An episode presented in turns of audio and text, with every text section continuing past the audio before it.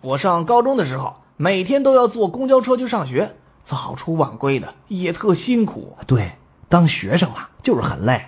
车上人又多又特别的挤，所以一旦有一个座位，哎呀，就不想起来呀、人之常情啊。可是有一次我坐车，刚找到一个座，我舒舒服服的坐了下来，就发现有一个要从车下上来的一个抱小孩的阿姨，我可紧张了，哎你紧张什么呀？万一她要是抱着孩子站在我身边，我怎么办呢？你赶紧起来给人让座呗。我好不容易有一个座，我也上了一天学了，我也累啊呀、瞧你这点出息。不过话说回来了，人家他也不一定会站在你身边，是不是？不行，你知道什么叫未雨绸缪吗？你什么意思？我赶紧从兜里掏出一副墨镜，我就戴上了。你戴墨镜干什么呀？ 我可以让他们以为我就没看见他们呀，这样我就不让座，我就心安理得了。人品有问题。结果你猜怎么着？怎么啦？